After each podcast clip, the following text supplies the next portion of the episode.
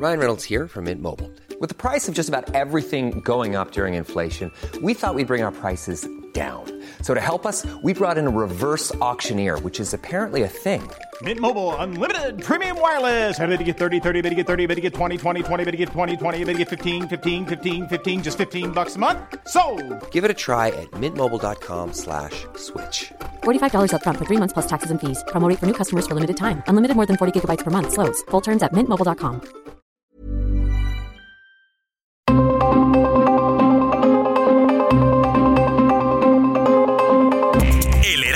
Radio presenta Zona de Noticias con Manuel Zamacona. Zona de Noticias, el epicentro de la información.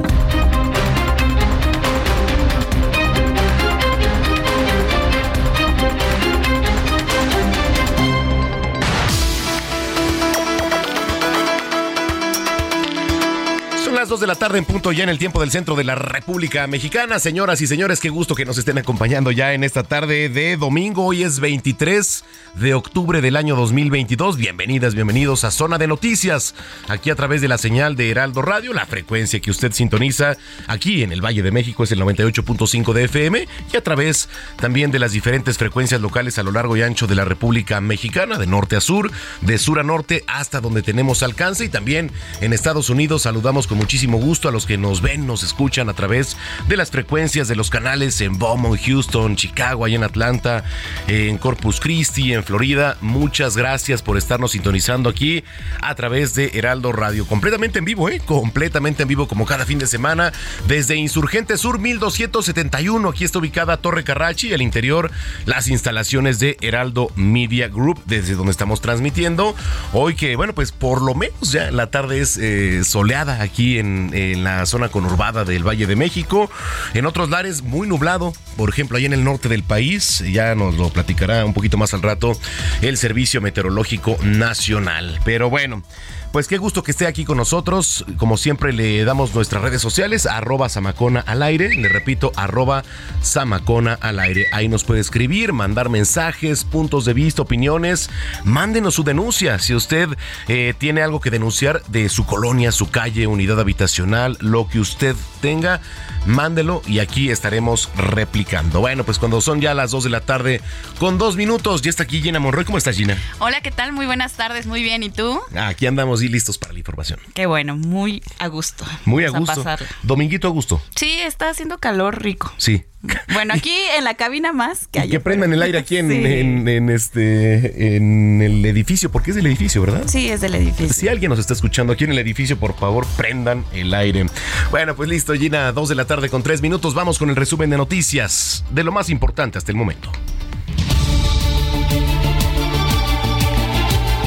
Presidente Andrés Manuel López Obrador anunció en Puebla que a los adultos mayores se les va a aumentar en 25% en enero la pensión y en mayo un 25% más, además de que se continuará con becas a niños y discapacitados. México negocia con el gobierno de Nicolás Maduro el retorno asistido de los venezolanos que fueron expulsados por Estados Unidos. La intención es que la repatriación se- sea vía aérea a partir de la próxima semana. El huracán Rosly impactó esta mañana Nayarit de acuerdo con la Comisión Nacional del Agua. Su paso generó lluvias en Jalisco, Nayarit y Colima y ya se convirtió en categoría 1. La Universidad Nacional Autónoma de México señaló que el abuso sexual contra una alumna del CCH en las propias instalaciones no va a quedar impune. A través de un, de un comunicado, la máxima casa de estudios del país informó que el rector Enrique Graue giró instrucciones para que desde la Administración Central se investigue a fondo los hechos, así como de las acciones emprendidas por la dirección del plantel. En Noticias Capitalinas, del 24 al 28 de octubre continuará en la Ciudad de México la campaña de vacunación contra COVID para menores de 5 a 11 años con el biológico Pfizer en su presentación pediátrica. Así lo informó la Secretaría de Salud. Este proceso se va a efectuar en los 230 centros de salud donde se aplicará la primera dosis a rezagados y la segunda también. El Comité de Administración y Capacitación del Congreso de la Ciudad de México exhortó a la oficialía mayor de este órgano parlamentario a eliminar el requisito de sexo y género en las solicitudes de empleo, así como en todos los documentos para la postulación a un puesto de trabajo. En noticias internacionales, el exministro de Finanzas Rishi Sunak anunció este domingo que se presenta para ser primer ministro de Reino Unido, a víspera del cierre de las candidaturas para este proceso relámpago en el que Boris Johnson sigue sin decidir si va a participar. Hombres armados atacaron un hotel en una ciudad de Somalia poco después de que estallara un vehículo cargado con explosivos a la entrada del inmueble. El gobierno israelí decidió destinar millones de dólares a un museo que albergará la mayor colección del mundo de documentos de eh, Albert Einstein, según informó la Universidad Hebrea. Oigan, en noticias deportivas, Toluca buscará en el torneo Apertura 2022 su undécimo título de la Liga MX. Los Diablos superaron al América en las semifinales, instalándose en una final de fútbol mexicano cuatro años y medio después. Eh, también, bueno, en más noticias, los Astros de Houston y los Phillies de Filadelfia pusieron eh, pues un pie y medio en la Serie Mundial de Béisbol al batir a los Yankees y los Padres en dos triunfos muy diferentes. Los Astros marcaron a los Yankees en Nueva York 5 eh, por 0 y se adelantaron por un global de 3 a 0 en la serie de campeonato de la Liga Americana. Vamos hasta el Servicio Meteorológico Nacional con mi compañera Patricia López para conocer las condiciones del clima. Buenas tardes, Pati. Hola, ¿qué tal? Buenas tardes, Gina. Es un gusto saludarte a ti y a todos los que nos escuchan este domingo. Como lo comentas, para platicarles sobre las condiciones meteorológicas que se están pronosticando durante este día. Comenzamos con la tormenta tropical Roslin. Se localiza en tierra sobre Durango. Originará lluvias intensas en zonas de Sinaloa, Durango y Nayarit lluvias muy, muy fuertes perdón, en Jalisco y Zacatecas y lluvias fuertes en Colima. También se están pronosticando fuertes rachas de viento, esto en Sinaloa, en Nayarit, en Jalisco, Durango, en Aguascalientes, Zacatecas y San Luis Potosí. Esto se espera que vaya disminuyendo en el transcurso de la tarde y noche. Se prevé también que esta tormenta tropical se debilite gradualmente mientras recorre los estados de la Mesa del Norte. Eh, por otra parte, les comento que el Frente Frío número 5 se extiende sobre el noroeste de México por lo que se pronostican lluvias e intervalos de chubascos, además de rachas de vientos de 70 a 90 kilómetros por hora y la posible formación de tolvaneras en zonas de Baja California, Sonora y Chihuahua.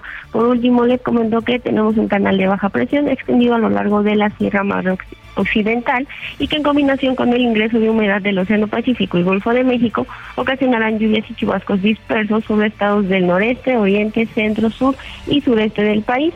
Se esperan lluvias puntuales fuertes en el estado de Chiapas. Esta es la información desde el Servicio Meteorológico Nacional. Regreso con ustedes. Muchas gracias, Pati. Buenas tardes. Hasta luego. Fue culpa tuya, ni tampoco mía. Fue culpa de la monotonía. Nunca dije nada yo sabía que esto pasaría. Bueno, pues con apenas. ¿Es bachata? Sí, ¿no? Sí, es una bachatita, ¿no? bachata, sí. Con apenas unas cuantas horas de haberse publicado el video oficial de Monotonía, la cantante Shakira ya superó los 20 millones de reproducciones, cantidad que le valió para convertirlo en el video más visto dentro de YouTube. Ándale. Mm, así es. Muy bien. ¿Cómo se llama? Monoton monotonía. ¿Eso estamos escuchando? Ajá, es, es su sencillo.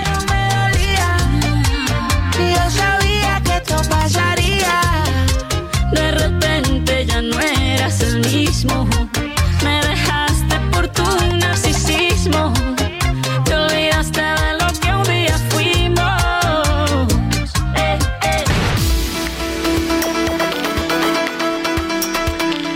son las 2 de la tarde ya con nueve minutos en el tiempo del centro del país. Vamos a arrancar con la información. El presidente Andrés Manuel López Obrador presumió que tiene buena salud tras su gira de trabajo ahí en la montaña de Guerrero y también en Puebla. Noemí Gutiérrez con la información. Adelante, Noemí.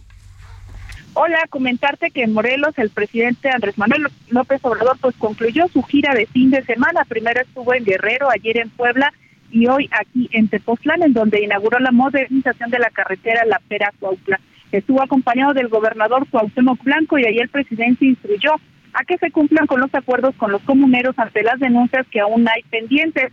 Llamó a que se abra de inmediato la circulación, además dijo hay un acuerdo para que los pobladores no paren el paso en la caseta, pero también reconoció que tuvo que adelantar esta inauguración a sabiendas de que todavía falta. Dijo que si él no viene, pues todavía las obras quedan pendientes y también presumió que tiene buena salud después de este hackeo que se tuvo a la Sedena por este grupo denominado Guacamaya, dijo que el bombazo y la nota pues fue sobre su estado de salud, pero dijo que después de este recorrido que hizo por la montaña de Guerrero y Puebla, enfermito, enfermito, pero todavía dijo tiene fuerza para seguir luchando. Y luego de que se ha buscado el mandatario estatal, el presidente externó su respaldo al gobernador Cuauhtémoc Blanco. Dijo que siempre lo ha apoyado, pero sobre todo después de lo que pasó anoche, ya que descalificaron al equipo de fútbol América, en donde jugaba el ex gobernador.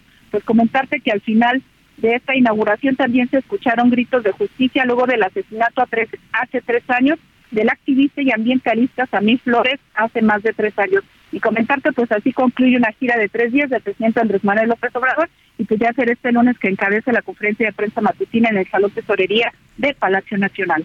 Vamos a estar pendientes. Muchas gracias, Noemí. Buenas tardes.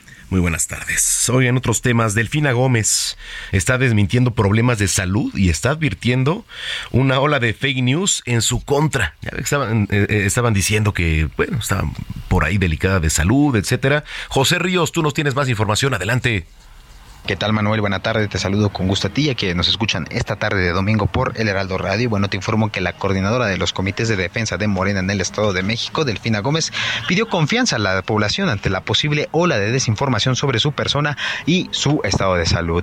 En un encuentro realizado con morenistas en Esahualcoyotl, la aspirante a la gubernatura mexiquense desmintió los rumores sobre su vida personal e insistió que vendrán muchas más noticias falsas en su contra. En compañía con su coordinador de campaña, Horacio Duarte, la Cana aseguró que cuenta con principios, de los cuales le hacen sentirse orgullosa y no pretende caer en ninguna guerra sucia, a lo que ella denominó la batalla que será para las elecciones mexiquenses del 2023. Por ahora, Delfina Gómez aseguró que en el Estado de México se empezará a trabajar de manera coordinada para la integración de los comités de defensa de la 4T, los cuales contarán personajes capacitados, orientados y coordinados. Hay que apuntar, Manuel, que pues faltan muchos meses para que comiencen estos comicios, sin embargo, pues los motores ya se están calentando, las acusaciones ya se están dando y sin embargo, pues bueno, estaremos al pendiente del movimiento de regeneración nacional. Este es el informe que te tengo, Manuel. Buena tarde. Muy buena tarde, José Ríos, desde el Estado de México. Y vamos hasta Nayarit. El huracán Roslin dejó afectaciones afortunadamente menores al tocar tierras nayaritas. Karina Cancino, adelante. ¿Qué tal, Manuel? Buenas tardes. Bueno, pues desafortunadamente en estos momentos podemos confirmar que hay el saldo de dos personas que perdieron la vida por el paso del huracán Roslin. Y es que eh, hace algunas horas todavía no podían entrar los cuerpos de rescate algunas comunidades que quedaron incomunicadas, eh, sobre todo en Santiago Ixcuintla y Rosa Morada, que es donde se da a conocer que eh, en la isla de Mezcaltitán, cerca del lugar donde fue el impacto de, del huracán, falleció una persona de al menos 80 años de edad quien, eh, bueno, pues en su casa junto con su esposa le cayó la vivienda encima, parte de una de las paredes. La mujer salió ilesa, pero el señor, eh, identificado como Gilberto eh, Hernández, desafortunadamente perdió la vida. También en Rosa Morada, una mujer de 39 años de edad fue identificada por las autoridades. Esto nos lo confirmó el secretario de Seguridad Pública, como Ana Rosa Moreno, fue en la localidad de Amapas, donde también por las ráfagas de viento cayó encima de ella su vivienda. Así que estas dos personas son las víctimas mortales que se tiene conocimiento hasta el momento de este paso del huracán. Y bueno, los daños materiales que refieren eh, lodo dentro de las viviendas, agua, las inundaciones no son graves hasta el momento, pero eh, sí llegó el agua a algunas eh, casas, eh, hay caminos todavía que no se pueden acceder porque eh, hay a luz de tierra, además de que se cortaron las comunicaciones, las telecomunicaciones y cayeron árboles en muchos de estos sitios. Así que esto pues apenas está haciendo el recuento de lo que ha sucedido en Nayarit. Vemos personas, por ejemplo, de Acaponeta, Jenny Modat, que es una activista que tiene a resguardo animales, pues que nos contaba que se ha caído toda la parte de atrás del albergue, no hay eh, tampoco pérdidas que lamentar, en pérdidas de los animalitos, pero sí su vivienda quedó destrozada. Y otras tantas que se han dado a conocer también en redes sociales, pero bueno, pues desafortunadamente estos momentos eh, te puedo confirmar estas dos personas que son las que nos han dado a conocer las autoridades, tanto Eduardo Lugo del Ayuntamiento de Santiago Escuinte, el alcalde, como el secretario de Seguridad Pública de Nayarit, Jorge Benito Rodríguez. Caray, bueno, pues ahí está eh, la confirmación. Eh, Karina, muchas gracias por el reporte. Estamos pendientes. Estamos pendientes, muy buena tarde. Esto en Nayarit. Vamos a trasladarnos hasta el puerto de Veracruz porque una profesora fue asesinada a balazos ahí en el sur de Veracruz. Juan David Castilla, ¿cómo estás? Buenas tardes. Muy buenas tardes, Manuel, te saludo con gusto desde Veracruz. Efectivamente, una profesora fue asesinada a balazos sobre la autopista Cozoleacaque-Latinaja, al sur de esta entidad, en un intento de asalto, pues la mujer no quiso detenerse tras pasar por la caseta del municipio de Acayucan. Los hechos ocurrieron durante el sábado a la altura del kilómetro 181 con dirección a la caseta de Cosamaloapan, donde la víctima fue identificada como Laura Alicia, de aproximadamente 35 años, quien residía en el municipio de Agua Dulce. La académica viajaba en su vehículo color rojo con placas del estado de Veracruz acompañada de otras tres personas que resultaron ilesas. Los presuntos delincuentes marcaron el alto a la conductora, pero al intentar huir del sitio fue atacada con arma de fuego recibiendo varios impactos de bala. Al lugar arribaron policías y cuerpos de rescate para brindar los primeros auxilios, sin embargo la mujer ya había fallecido al interior de su automóvil. La zona ha sido insegura durante años por la operación de bandas delictivas pese a los operativos y un retén cercano que mantiene la Guardia Nacional en coordinación con la Secretaría de Seguridad Pública de Veracruz. Incluso líderes de la Alianza Mexicana de Organizaciones Transportistas han denunciado que el lugar es un foco rojo por los constantes asaltos a mano armada. Y también han comentado que al día ocurren cuatro atracos con violencia en carreteras de Veracruz, donde las zonas más peligrosas son Córdoba, Perote, Cardel, Nautla y Latinaja. Además han sido frecuentes los crímenes contra miembros del gremio magisterial en esta entidad.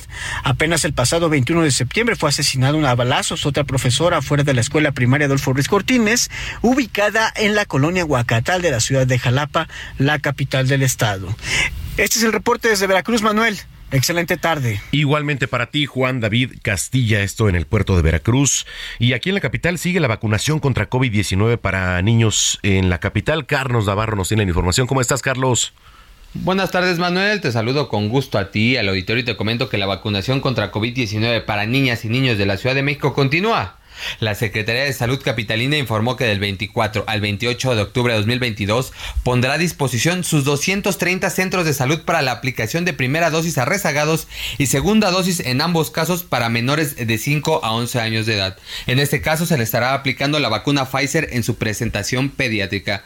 Con ello, todas las unidades de la Secretaría de Salud de la Ciudad de México estarán a disposición para que madres, padres y o tutores lleven a las niñas y niños para recibir su biológico el día de su preferencia. Esto en un horario de 8.30 a 15 horas. Informarle a nuestros radioescuchas que las ubicaciones se pueden consultar en los canales oficiales de la Secretaría de Salud. También en el siguiente link que es www.salud.cdmx.gov.mx diagonal unidades médicas diagonal centros de salud. En caso de que sea segunda dosis, las madres y padres o tutores deberán presentar el comprobante de la primera vacuna. Esto para verificar que ya pasó el tiempo mínimo para la siguiente inoculación. Manuel, esta es la información que te tengo. Recomendaciones culturales con Melisa Moreno.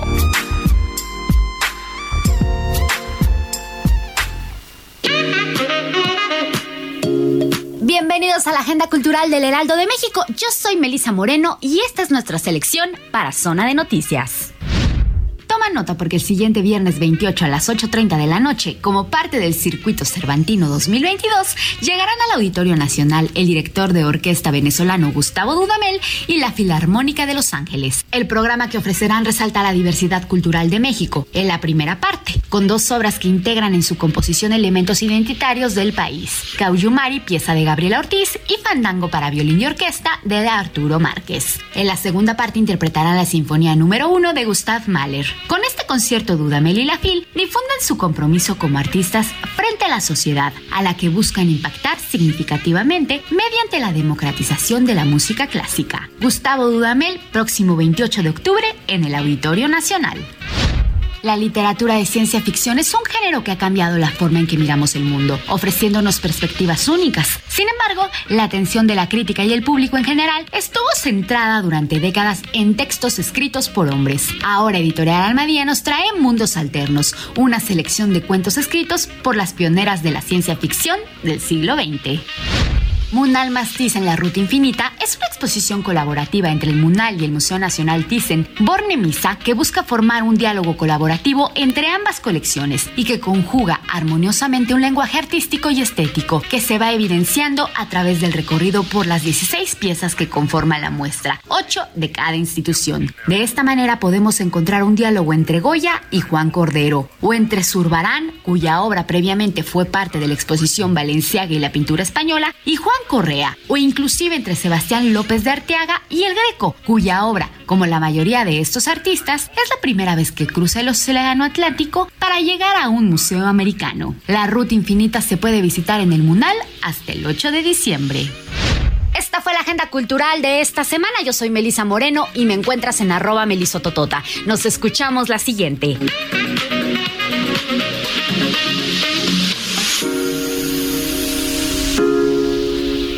Bueno, muchas gracias a Melisa Moreno, como siempre, por las recomendaciones culturales. Oiga, cada vez, pues ya está prácticamente a la vuelta de la esquina.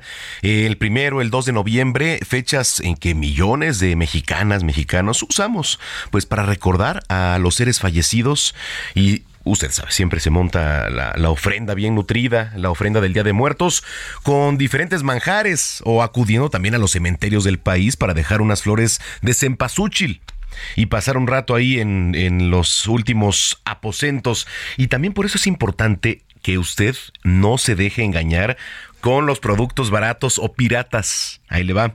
Eh, pues el Día de Muertos, sí, sabemos, evidentemente es la fecha tradicional, ¿no? Y deja una derrama económica importante para los productos de la flor de cempasúchil, pero en los últimos años se ha visto mermada por la llegada de desde China del cempasúchil pirata.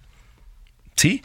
Se trata de un cempasúchil chino Pese a que la flor, bueno, pues es originaria de aquí de nuestro país, al provenir su nombre del náhuatl, Sempo Hualzochitl, Sempohuazochitl, que significa 20 flores o varias flores, y que además distingue con el color amarillo que adorna las ofrendas, las tumbas de los fieles difuntos, puede generar confusión si no se logra ver a simple vista también con detenimiento. A veces, pues sí, es complicado, pero a ver, ¿cómo identificar el cempasúchil chino de un cempasúchil mexicano? Ahí viene la cuestión, ¿no?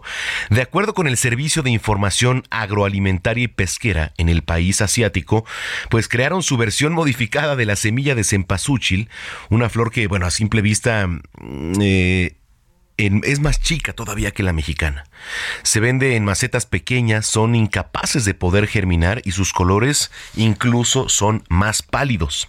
Entonces, bueno, mientras para distinguir un cempasúchil mexicano se debe tomar en cuenta que su tallo es erecto y que su composición de pétalos va en forma de remolino. Sus colores resultan ser un amarillo llamativo, pero que también, por cierto, Cuenta con colores anaranjado, por ahí también rojizos. Puede medir hasta 20 centímetros de largo.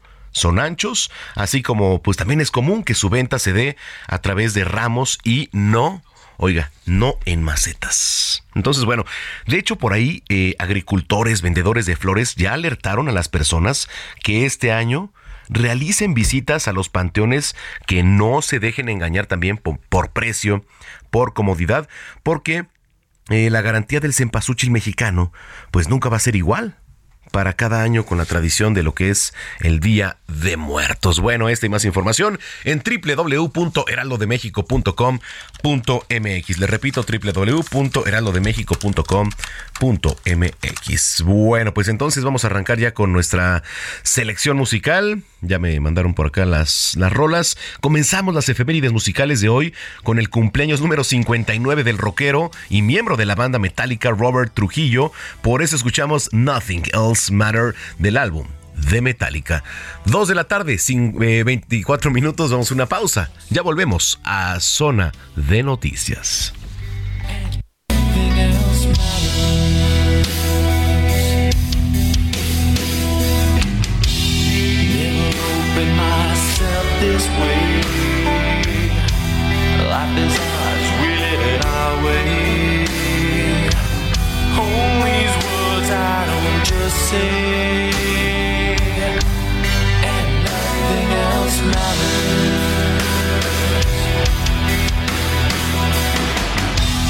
Trust I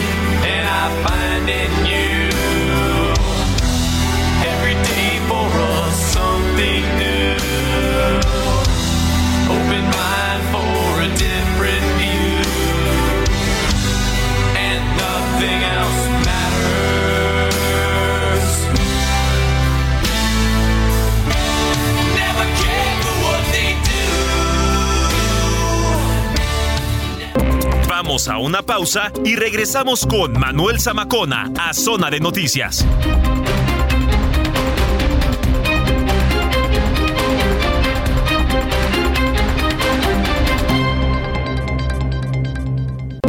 Ya estamos de regreso en Zona de Noticias con Manuel Zamacona por el Heraldo Radio.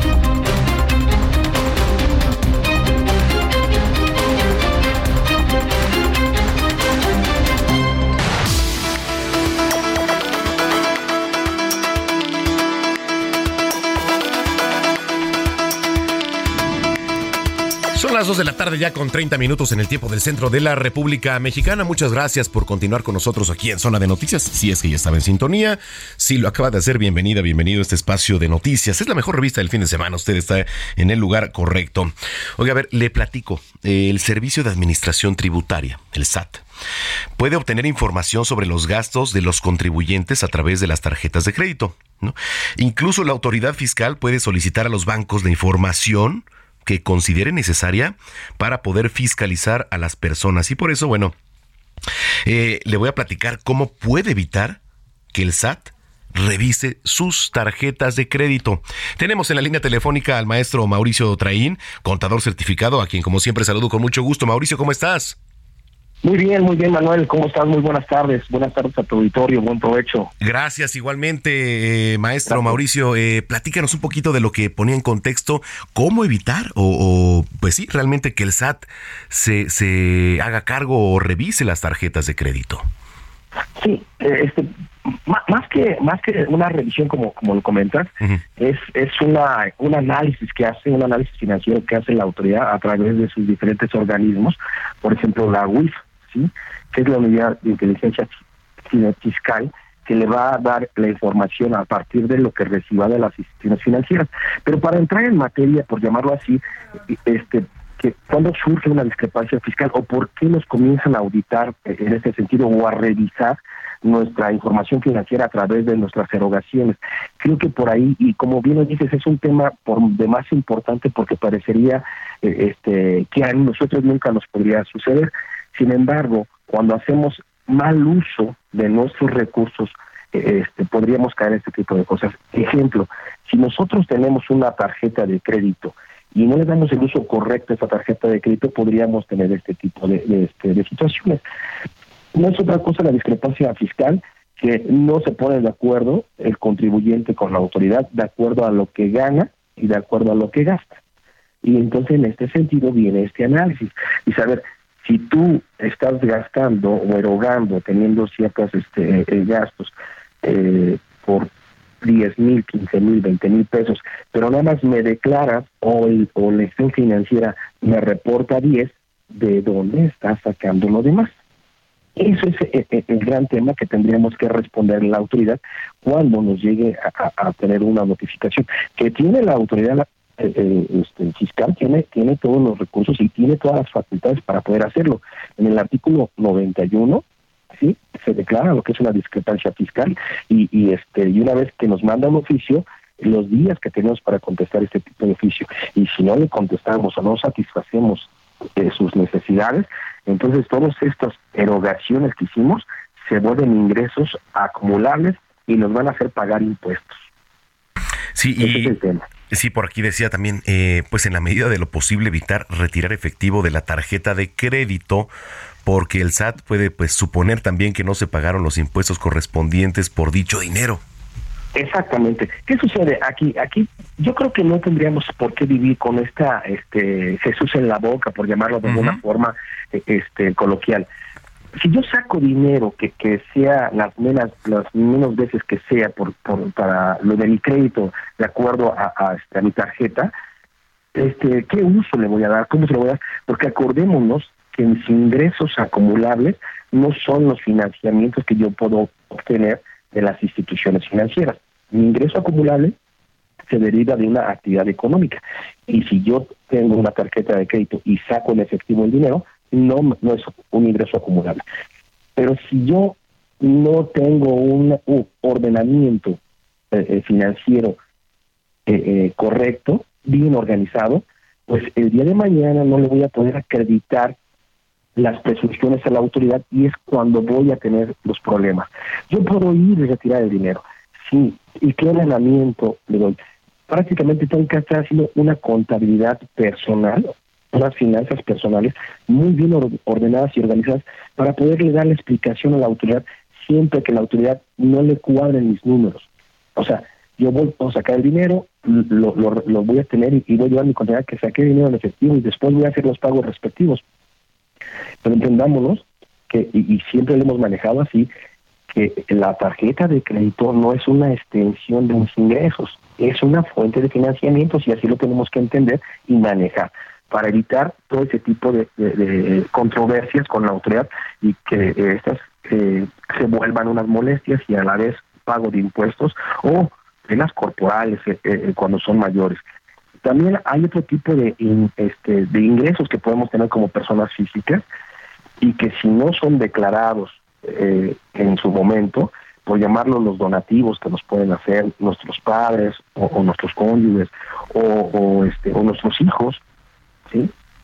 si no son declarados cuando son mayores de 600 mil pesos, también vamos a tener este tipo de discrepancias porque tengo dinero en mi cuenta bancaria, ¿sí? que no ha sido declarado. Y es que anteriormente teníamos como que esta, esta percepción de que mi cuenta fiscal es la que yo le reporto a la autoridad, pero tengo otras tres, cuatro cuentas bancarias que tengo operaciones entre sí. Me pagan mis ingresos al, al momento de prestar un servicio personal independiente y yo lo traspaso a mi otra cuenta. Pero esos traspasos, si no llevo un ordenamiento, no, llevo una transparencia en mi eh, eh, contabilidad personal, después el día mañana, ¿cómo, acredito las presunciones de la autoridad o cómo desvirtúo esas eh, presunciones de la autoridad si no tengo cómo hacerlo? Entonces, las recomendaciones que yo les podría dar llevar un ordenamiento y una organización en todas mis cuentas bancarias. Ya no nomás es mi cuenta fiscal, sino en todas mis cuentas. Siempre tengo que estar viendo que el dinero de la cuenta A, si hay un traspaso a la cuenta B, lo tenga perfectamente registrado y cómo lo pasé para que el día de mañana que la autoridad me, me presuma o me invite o me audite, se lo sepa contestar y no tengamos el día de mañana que estar pagando impuestos, sobresaltos y, y, este, sustos, ¿no? Sustos que nos pueden llevar a, este a, un litigio o un crédito fiscal impagable y bueno, ¿qué les cuento mejor? Hay que estar siempre muy ordenados con todas nuestras cuentas personales. Y siempre, ¿no? O sea, si mi tarjeta de crédito personal que así se maneje, que no la prestemos, porque de repente la prestamos a nuestros parientes, a nuestros amigos, y, nos hacen y después nos pagan eh, el préstamo que le hicimos a través de nuestra cuenta eh, de, crédito y, luego ya se vuelven ingresos, ¿no? Y entonces ya me están depositando el pago que yo realicé y entonces eso es lo que podría ser, ¿no? Si yo le presto a alguien dinero eh, este y después me lo regresan a mi cuenta, y ya no me va a empatar ahí mi, mi, contabilidad, no me va a empatar lo que yo gano con lo que yo gasto. Ese es el grandioso problema que vamos a tener que estar atendiendo todo el tiempo. Evitemos esas malas prácticas que se hicieron en años pasados, ¿sí? evitemos esas malas prácticas que se tienen en la actualidad, porque los sistemas eh, tecnológicos que tiene la autoridad cada día son más eficientes para ellos y más dolorosos para nosotros. Sí, qué importante lo que nos comentas, este maestro. Oye, la gente que te viene escuchando en este en este momento, ¿dónde te puede dar seguimiento? Si tiene alguna duda, ¿dónde te pueden seguir? Con todo gusto. Eh, eh, manejo Twitter, eh, como Mauricio Tren me pueden buscar y con todo gusto podríamos platicar ahí vía vía chat para poder aclarar todas las dudas que surjan de este tema y otros tantos que hay de usos coloquiales que todo el día estamos manejando. Que es muy importante, maestro. Muchísimas gracias y estamos en contacto. Gracias a ti. Buen día, hasta luego. Hasta luego, es el maestro Mauricio Train, contador certificado. Bueno, pues importante lo que nos platica. Son las 2 de la tarde ya con 39 minutos. Bueno, pues nos vamos a enlazar hasta la ciudad espacial, allá en Houston. Eh, ¿No anda, Juan? Ah, sí, sí, sí. Bueno, antes de enlazarnos allá con, nuestro compañero Juan Guevara, déjeme le platico que el gobernador de Morelos, Cuauhtémoc Blanco, y el presidente Andrés Manuel López Obrador inauguraron un tramo pues ya remodelado de la carretera La Pera Cuautla que será de beneficio para lo que es la conectividad de la capital, o sea, aquí la Ciudad de México, con los municipios de la zona oriente de Morelos y el estado de Puebla, con un ahorro de tiempo de 30 minutos. Cuauhtémoc Blanco agradeció al presidente la atención y apoyo otorgado para Morelos, con lo que se va a continuar ya, pues ahora el crecimiento y desarrollo en las distintas regiones del territorio.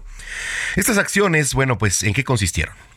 En la modernización de 34.2 kilómetros para una sección de 210 metros mediante la ampliación de 2 a 4 carriles en 27.2 kilómetros y la construcción también de calles laterales en 7 kilómetros. Esto incluyendo tres entronques a desnivel tres casetas de peaje, una rampa de emergencia para los vehículos que sufran alguna falla en los frenos, la inversión de 4 mil 396 millones de pesos por parte del Fondo Nacional de Infraestructura.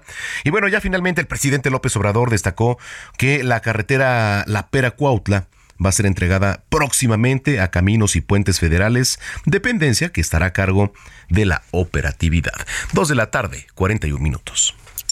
Hablemos de tecnología con Juan Guevara.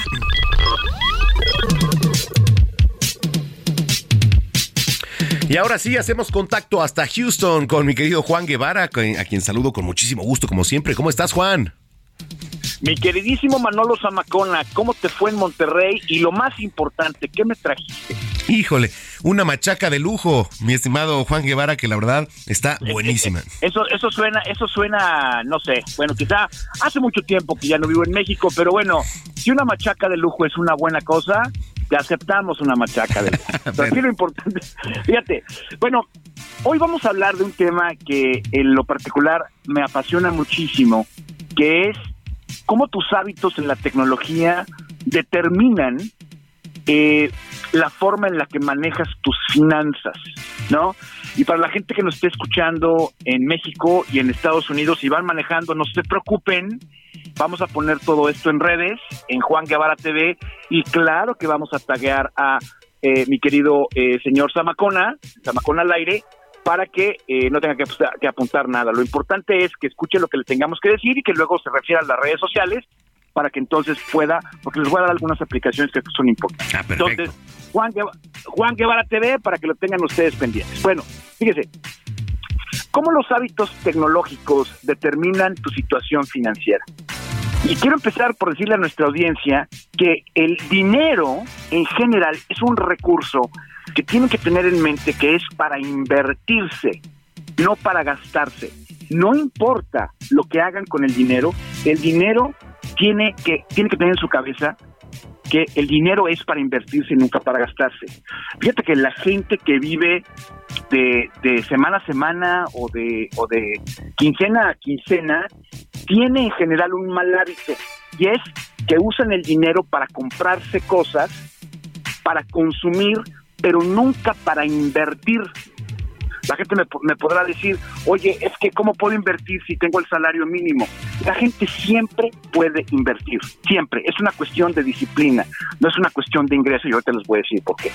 Entonces, en lugar de preguntarnos en qué vamos a gastar, ahorita que vienen los aguinaldos, ya vienen las fiestas y todo el tema, es, tenemos que preguntarnos en qué vamos a invertir y cuánto va a generar cada peso o cada dólar y sobre todo la forma de usar el dinero. Es súper importante. Acuérdense que si nosotros empezamos a ver que cada dólar o cada peso que dejamos ir tiene que generarnos un, un beneficio en dinero, vamos a cambiar la forma en la que utilizamos el dinero como recurso, ¿sí?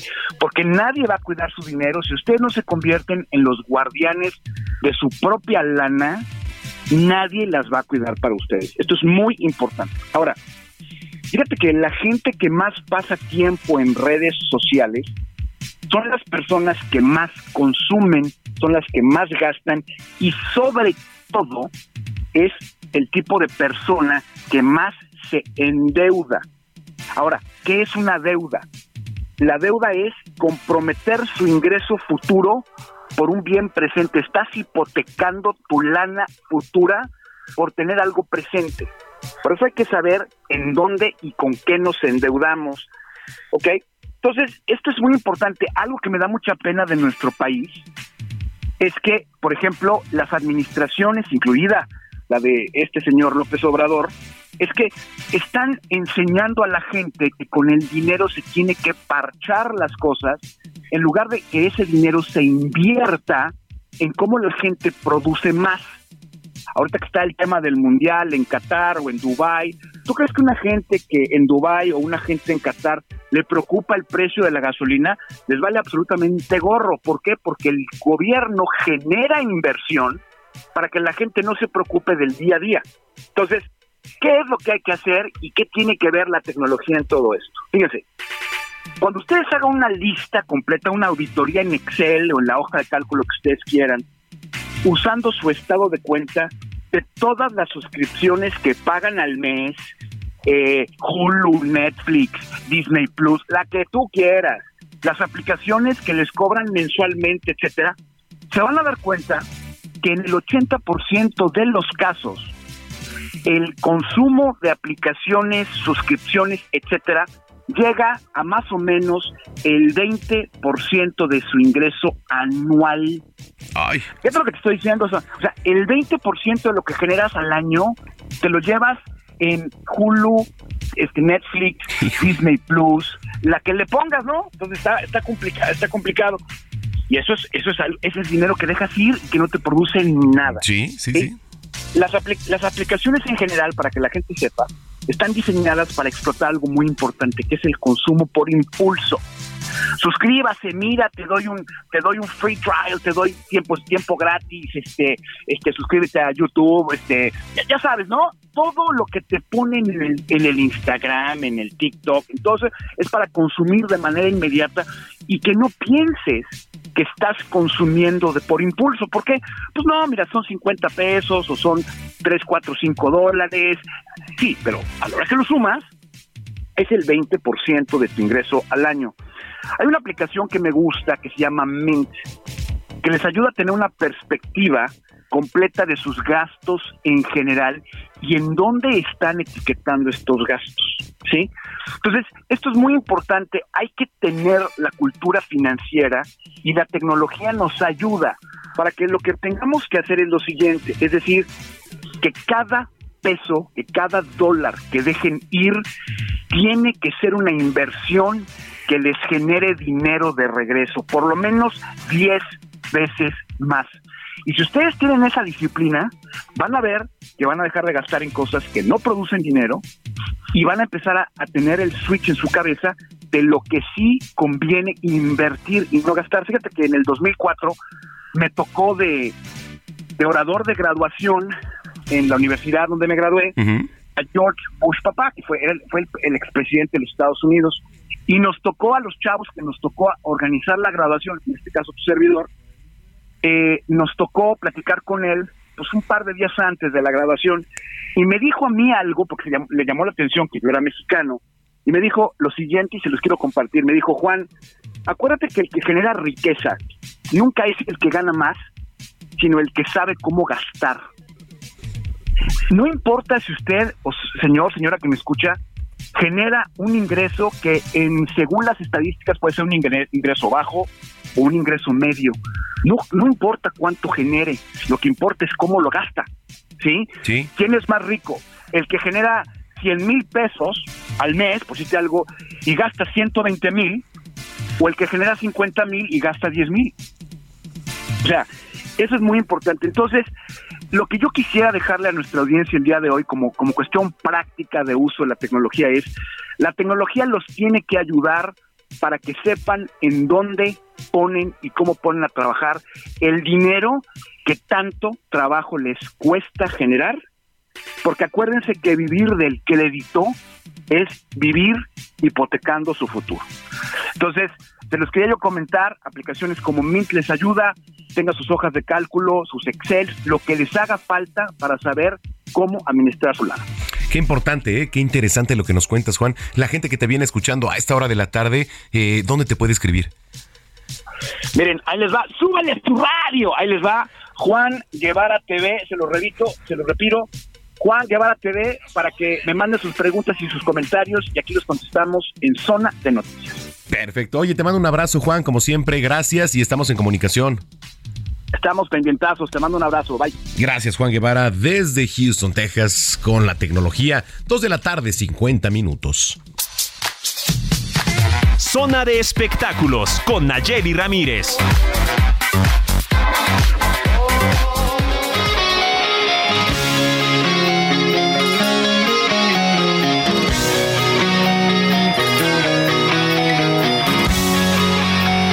¿Cómo estás, mi querida Nayeli Ramírez? Hola Manuel, ¿cómo te sientes este domingo? Caluroso, está padre. Sí, y sí, sí está no caluroso. Estamos crudos. Domingo sin cruda, ¿no? domingo sin cruda, como el meme. Exactamente. Bueno, Ya anduve un poco a tarea el viernes porque me lancé a ver a Guns N' Roses Ándale. al estadio Azul. Mira, yo decía que estaba bien padre que tuviéramos otros recintos para para tener espectáculos que se abrieran más, pero ¿qué crees que sí fue un pequeño desastre? Porque como que siento que no, está, no estaba tan habituado para, para hacer un concierto de esta magnitud, porque la verdad es que sí iba mucha gente. Entonces hubo muchas personas que tardaron hasta 45 minutos en, en entrar al concierto, ya había empezado. Entonces fue eh, mucha gente se quejó, otros los que ya estábamos adentro que, que pues logramos llegar, eh, pues no nos dábamos cuenta de lo que estaba pasando, estábamos disfrutando el concierto, pero sí hubo varias quejas de, de mucha gente que se eh, perdió medio concierto porque los accesos fueron eh, no, no suficientes para la gente que estaba ahí. Eh, y fíjate que el Estadio Azul, bueno, es un recinto eh, quizá poco aprovechado también. Digo, ahora se han estado realizando ahí, como tú dices, conciertos. Pero sí, sí, vi bastantes quejas también ahí en redes, ¿eh? Sí, estuvo bastante difícil. La verdad es que te digo, yo creía, dije, bueno, ya se va a abrir un nuevo recinto. A lo mejor para otro tipo de agrupaciones está bien que, que lo usen. Para agrupaciones a lo mejor que no jalen tanta gente como lo fue Guns N' Roses, pero eh, pues para esto sí le salió un poco, se le salió un poquito de control. Vimos Axel Rose un poco, con, le faltó la voz, pero la verdad es que sí lo disfrutamos más de dos horas. El tráfico tremendo también, yo creo que fue un factor para que la gente ya llegara muy de malas. Claro. Pero bueno, pues lo que lo que pudimos disfrutar del concierto bastante bueno, Slash es una maravilla, sabemos que está catalogado como uno de los mejores guitarristas del mundo.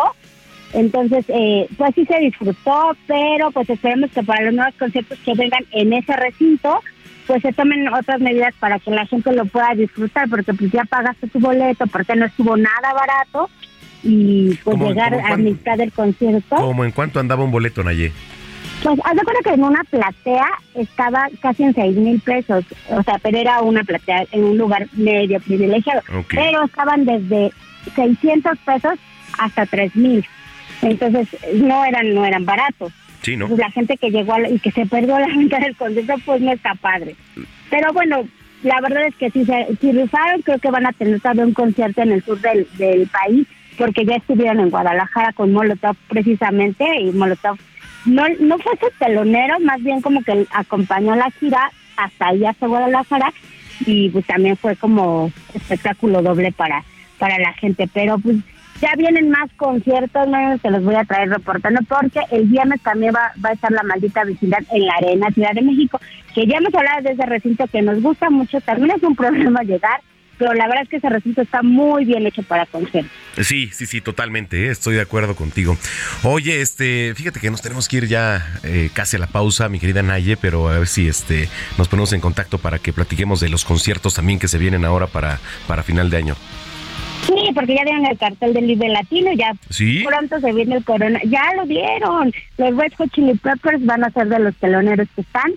Entonces no lo vamos a perder para el próximo año, ahora sí tenemos que ir. Entonces ya prepara, prepara tus tenis porque vamos a caminar mucho. Lo bueno es que nos vas a dar los boletos, mi querida Naye. Oye, Claro. no, eh, muchísimas gracias. Oye, tus redes, por favor, ¿dónde te seguimos? ¿Dónde te Me escuchamos? pueden encontrar en arroba Nayemay, en Twitter, en Instagram y en todas las plataformas del Heraldo Media Group y los domingos aquí contigo. Oye, te mando un abrazo, buena semana, Naye.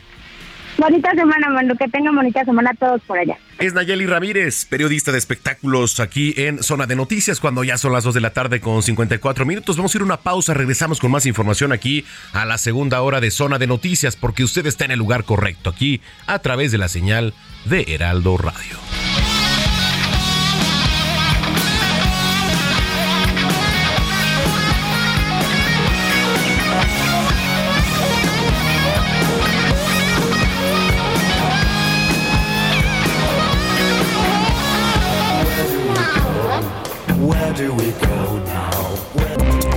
A una pausa y regresamos con Manuel Zamacona a Zona de Noticias.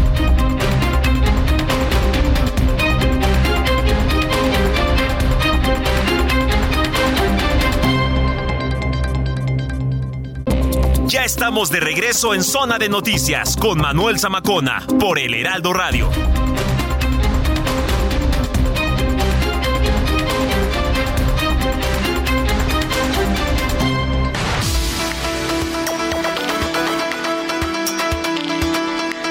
Son las 3 de la tarde en punto en el tiempo del centro de la República Mexicana. Muchas gracias por continuar con nosotros aquí en Zona de Noticias a través de la señal de Heraldo Radio. Si nos acaba de sintonizar, bienvenida, bienvenido a este espacio de noticias. Hoy que es 23 de octubre del año 2022, está usted en el lugar correcto que es Zona de Noticias. Bueno, hoy por cierto, eh, Gina, que es Día Mundial de la Acción para la Supervivencia Infantil. Save the Children organiza el 23 de octubre el Día Mundial de la Acción para la Supervivencia Infantil. Y bueno, pues el objetivo pues es detener la mortalidad de niños menores de 5 años y madres por causas que se pueden prevenir como la neumonía, eh, la diarrea, las complicaciones derivadas durante el parto o también la desnutrición. Mejorar la nutrición y la salud, eh, asegurar el acceso a agua potable y saneamiento y promover hábitos saludables, pues van a lograr prevenir y tratar las principales causas de mortalidad infantil, ofreciendo a todas las niñas y niños la oportunidad pues de crecer sanos y desarrollarse plenamente. Entonces, bueno, pues hoy Día Mundial de acción para la supervivencia infantil. Este, síganos también en redes sociales, arroba Samacona al aire. Le repito, arroba Samacona al aire. ¿Cómo estás, Gina? Muy bien, ¿y tú? Muy buenas tardes. Pues ya estamos listos aquí para este, entrar de lleno a la segunda hora de información. Aquí en Zona de Noticias. Es Gina Monroy con el resumen de noticias. El presidente Andrés Manuel López Obrador declaró que, aunque tiene sus achaques, sigue teniendo fuerza para seguir recorriendo el país y luchando por la transformación, tras recordar que se filtraron sus reportes médicos por un ataque cibernético a la Secretaría de Defensa Nacional. El líder parlamentario de Morena en el Senado de la República, Ricardo Monreal, denunció el inicio de una guerra sucia contra él desde el interior de su partido y advirtió que esa campaña puede generar la ruptura del movimiento, poniendo en riesgo el triunfo en las elecciones presidenciales de 2024. La Secretaría del Medio Ambiente de la Ciudad de México, en coordinación con la Universidad Metropolitana Autónoma Campus Xochimilco, trabajan en el manejo y resguardo de diferentes especies de fauna que fueron retiradas de Canal Nacional, así como el monitoreo de otras especies, principalmente aves, durante las obras de limpieza y rehabilitación de esta área de valor ambiental. Un nuevo derrame de hidrocarburos se registró este domingo en las playas de las poblaciones de la Playa Brasil, Punta Conejo y Playa Azul, pertenecientes a Salina Cruz, en Oaxaca, afectando el turismo y la pesca. Así lo informó el director de pesca del ayuntamiento, José Alfredo Agustín Jiménez.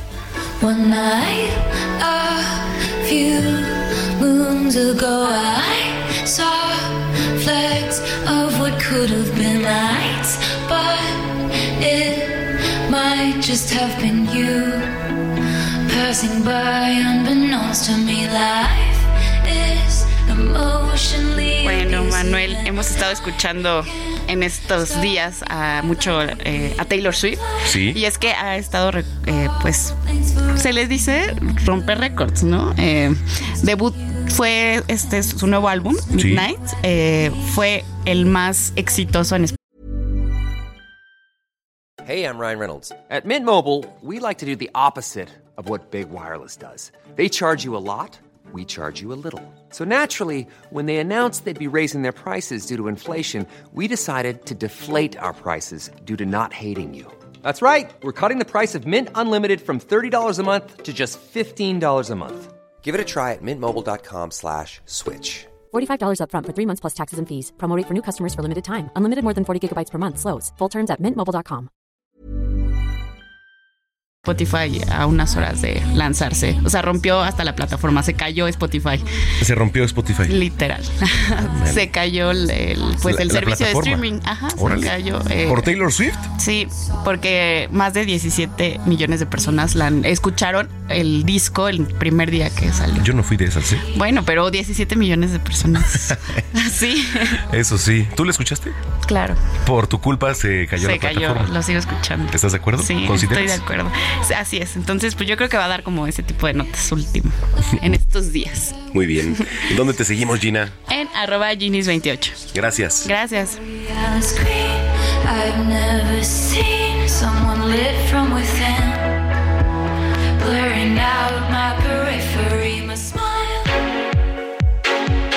Gastrolab, pasión por la cocina, con Paulina Abascal.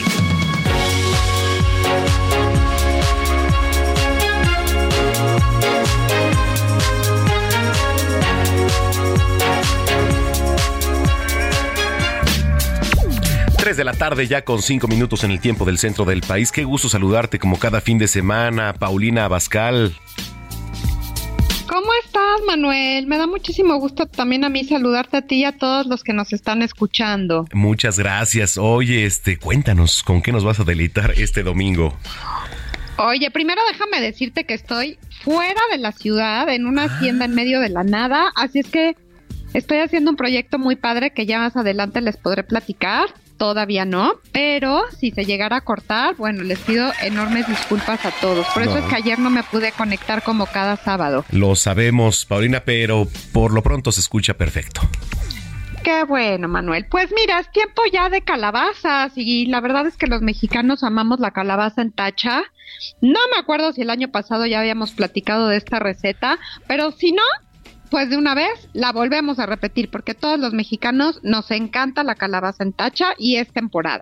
Me parece perfecto. A ver, cuéntanos esa receta. Mira, lo que vas a hacer es comprar de estas calabazas como las de Día de Muertos o Halloween, ya lo sabes, las que son anaranjadas. Y te voy a contar un poquito que sale la idea de la calabaza en tacha cuando todos los jornaleros que trabajan o trabajaban en eh, donde se hace todo lo del azúcar, en los ingenios, ¿ya lo sabes? Sí, sí, sí, sí. Pues ellos picaban su calabaza y una vez de que la picaban, antes de entrar a su jornada de trabajo, se la entregaban a su jefe y la dejaban cocinar durante sus ocho horas de trabajo en este caldo muy espeso y muy rico de la caña de azúcar. Sí. Y al salir del trabajo les entregaban la calabaza ya cocida, se la llevaban y la cenaban con un poquito de leche en familia. Entonces nosotros pues no podemos hacer eso porque no trabajamos en los ingenios, pero les voy a decir una manera en cómo lo pueden hacer. Entonces, van a cortar su calabaza con un cuchillo del más grande que tengan y van de en medio de donde está el tallo hacia la forma lateral. Porque si lo tratan de cortar normal es peligroso, es una cáscara muy dura y se pueden cortar. Ok. Si en el mercado su marchante se las puede dar ya cortada, es muchísimo mejor. Perfecto. Entonces, eh, con cuchillo de- del tallo hacia la forma lateral, ¿cierto? Exactamente. Bueno, una vez de que tú la abres, te vas a encontrar que tienes todas estas semillitas maravillosas de la calabaza. Las puedes utilizar para la misma calabaza en tacha o se las puedes retirar y las puedes dejar secar. Y también sirven como una botanita muy rica. Ok. Bueno, ya que tienes tu calabaza, la vas a cubrir por completo de agua, pero solamente a que cubra la calabaza. Esos gajos maravillosos que ya sacaste, les vas a poner agua, les vas a poner dos conos grandes de piloncillo, una raja de canela, Ajá. dos clavos de olor Ajá. y un anís estrella. Anís. Anís estrella. Ok. Es- todo eso lo consigues en la parte de donde están las especias, ya sea en el mercado o en el supermercado. Perfecto. Pones a que empiece a hervir y cuando se empieza a hervir fuertemente, bajas el fuego, tapas tu calabaza y dejas que se esté cocinando lentamente, como por alrededor de dos horas. Ok. Y ya tienes lista, después de las dos horas, tu calabaza en tacha, que como bien te decía, la tradición es ponerla en un plato sopero con ese caldito maravilloso del piloncillo bien azucarado y echarle un chorrito de leche bien fría. Ay, qué rico. Entonces, y con eso tenemos.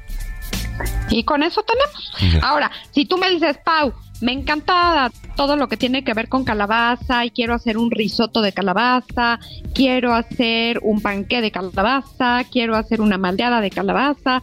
Todo esto, este procedimiento que te acabo de decir, te puede funcionar muy bien porque vas a hacer un puré muy especiado de calabaza. Ok. Qué rico, ¿eh? La verdad es que. Y además. Eso ya es una receta adicional, Manuel. Sí, sí, es adicional. Oye, y aparte es temporada, o sea, la verdad es que se tiene que aprovechar. Se tiene que aprovechar. Sí, tiene que aprovechar. Bueno, para los que nos vienen escuchando, ahí a ver si, a ver si apunte bien, Pau. Calabaza en tacha. Bueno, tenemos que comprar estas calabazas que generalmente se venden en esta época del año, esta calabaza anaranjada. La tenemos que cortar con este, con el cuchillo del tallo hacia la forma lateral. La vamos a cubrir de agua, solamente que cubra la, la calabaza. Ahora, eh, dos eh, que eran eh, temas, Conos. conos, conos, de, piloncillo. Sí, eh, raja de canela, dos clavos de olor y un anís estrella. Hay que hervir y ya que esté hirviendo bastante, hay que bajar el fuego, tapar la calabaza y dejarla durante ¿qué? Una- un par de horas, ¿cierto? Es correcto. Oye, también le, a mí, fíjate que el otro día la probé con lechera, o sea, con esta, sí, con lechera, y sabe muy rica también. La, la calabaza ahí en, en tacha. Ay, creo que se anda cortando la comunicación. Ya nos platicaba Paulina Bascal que pues anda en medio, no está en la, en la capital, pero la receta la tiene. Ahí está, calabaza en tacha. Ahí está, ya te tenemos, Pau, otra vez. Entonces, eh, Sí, sí, te digo que con leche condensada, pero Sí. la verdad es que con leche condensada no me encanta porque ya ahí sí ya me va a dar un coma diabético, Manuel. Sí, sí, ya veo que tú sí eres muy postrero. sí, no, Así pero que, tienes razón. Pruébalo con leche así, un chorrito de leche de vaca bien fría y vas a ver qué rico. Ok, sí, sí, porque tienes razón, ya es este luego de- demasiado, pero bueno. Oye, eh, estas recetas y más, ¿dónde las podemos encontrar, Pau? Ay, muchas gracias. Recuerden que estamos en mi programa al estilo Paulina Bascal por el Heraldo Media Group, lunes, miércoles y viernes. También estoy en Gastrolab martes y jueves, igualmente en el Heraldo Media Group. Y pueden seguirme en todas mis redes sociales, que es Paulina Bascal, el de la palomita azul. Por favor, no acepte imitaciones. Perfecto. Oye, te mando un abrazo y que tengas excelente semana, Pau. Igualmente, Manuel, mucho éxito a Y todos. que tengan suerte. muy bonito domingo. Suerte en lo que estás haciendo y pronto nos vas a platicar, por favor, ¿eh? Claro que sí, Manuel. Será un placer. Bueno. Cuídense mucho, por favor. Gracias, gracias. Es Paulina Abascal aquí en Zona de Noticias cuando son las 3 de la tarde ya con 12 minutos.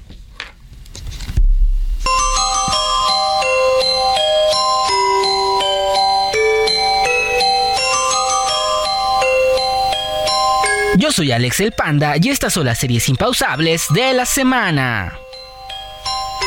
Esta semana, como estamos acercándonos a la noche más terrorífica del año, tenemos una selección especial para empezar a calentar motores. Chucky en Star Plus. Con dos temporadas en esta serie conoceremos el origen de Chucky, el muñeco diabólico, el cual es poseído por el alma del estrangulador de Luxshore. Después de que el joven Jake Weber encuentra a este ejemplar del muñeco buen chico en una venta de garage y decide llevarlo a la casa, muchos asesinatos extraños empiezan a suceder en su pueblo. Ahora, mientras Chucky desata el caos, empiezan a salir a la luz profundos secretos y personas del pasado regresarán para revelar los orígenes de este peculiar muñeco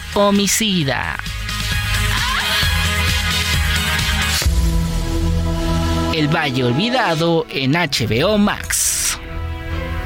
Si fuiste uno de los seguidores de la serie Los, sin duda este tráiler ecológico es para ti ya que seguiremos a un grupo de jóvenes que se pierden durante una caminata y, ante las amenazas que la selva les supone, buscan un refugio en un pueblo escondido bajo una densa capa de niebla constante, el Valle Sereno. Lo que parece ser un fin de semana calmo se transforma poco a poco en una pesadilla a raíz de los habitantes de peculiar apariencia que los atacan en su camino. Ahora se encuentran en un lugar del cual nadie ha podido escapar. Si quieres conocer más acerca de los contenidos de tus plataformas favoritas, sígueme en todas las redes como Impausable, con Alex el Panda. Cuídense mucho. Bye.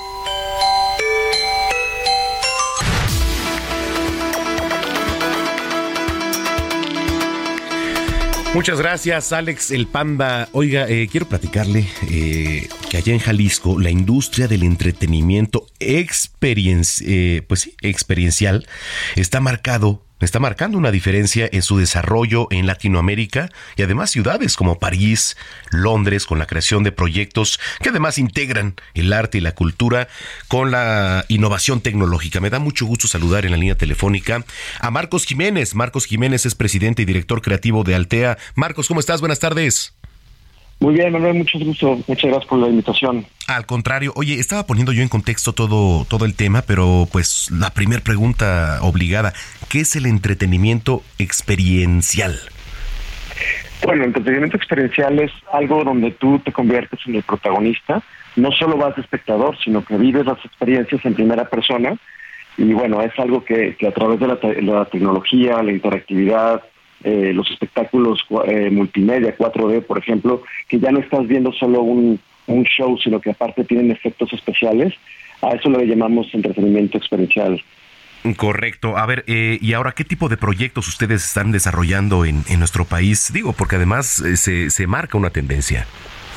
Sí, claro. Fíjate que tenemos el gusto de haber hecho el Festival de la Luz desde 2017, que ahora ya lleva cinco ediciones aquí en Guadalajara y se ha convertido en el festival más grande y más importante de América Latina. Empezamos con una afluencia de 520 mil personas y la edición de este año ya llegó a un millón y medio de personas en cuatro días. Entonces es algo verdaderamente espectacular, es gratuito para todas las personas y, se ha convertido ya en, un, una tradición aquí en, Guadalajara. Asimismo hicimos, eh, creamos el, el, primer parque temático del mundo del Día de Muertos, que se llama Calaverandia. Esta es la la tercera edición. Y bueno, también hicimos eh, Navidalia, que se ha convertido también en un referente de, los parques temáticos de la Navidad, con espectáculos eh, en vivo de, cantantes impresionantes, de, tenores, de mezzosopranos, de, solistas, músicos. Y bueno, también ya tuvimos la oportunidad de ahora llevarlo desde el año pasado a Ciudad de México, en Santa Fe. Entonces, pues vamos, vamos muy bien con ese tipo de, de proyectos en, en la ciudad y en el país. Oye, qué padre, ¿qué tipo de profesionales eh, se involucran ahí en, lo que son los parques temáticos? ¿Cómo se elige además al talento? Fíjate que, más que, elegirlo es, un, reto formarlo. Por ejemplo, eh, al talento musical, por ejemplo, se hacen castings en, vivo que son increíblemente divertidos, como, como si estuvieras en estos programas de, talentos en, que, pasan en, YouTube en todo el mundo. y, es importante darte cuenta del gran talento que hay en, la ciudad. Es, es, impresionante de darles foro y darles eh, un lugar donde poder expresarse. Y en, hablando del talento de, la empresa, por ejemplo, con la que contamos, somos más de, de 60 personas en, la empresa que tenemos pues tenemos arquitectos, eh, diseñadores industriales, diseñadores gráficos, mercadólogos, productores, animadores, es, es, es alrededor de, de 40 eh, especialidades que tenemos en la empresa. Entonces somos una empresa interdisciplinaria que, está enfocada totalmente en la creatividad, la tecnología y el arte. Ok. Oye, y por cierto, eh, ¿cuánto tiempo eh, se, se estima para una producción como estas?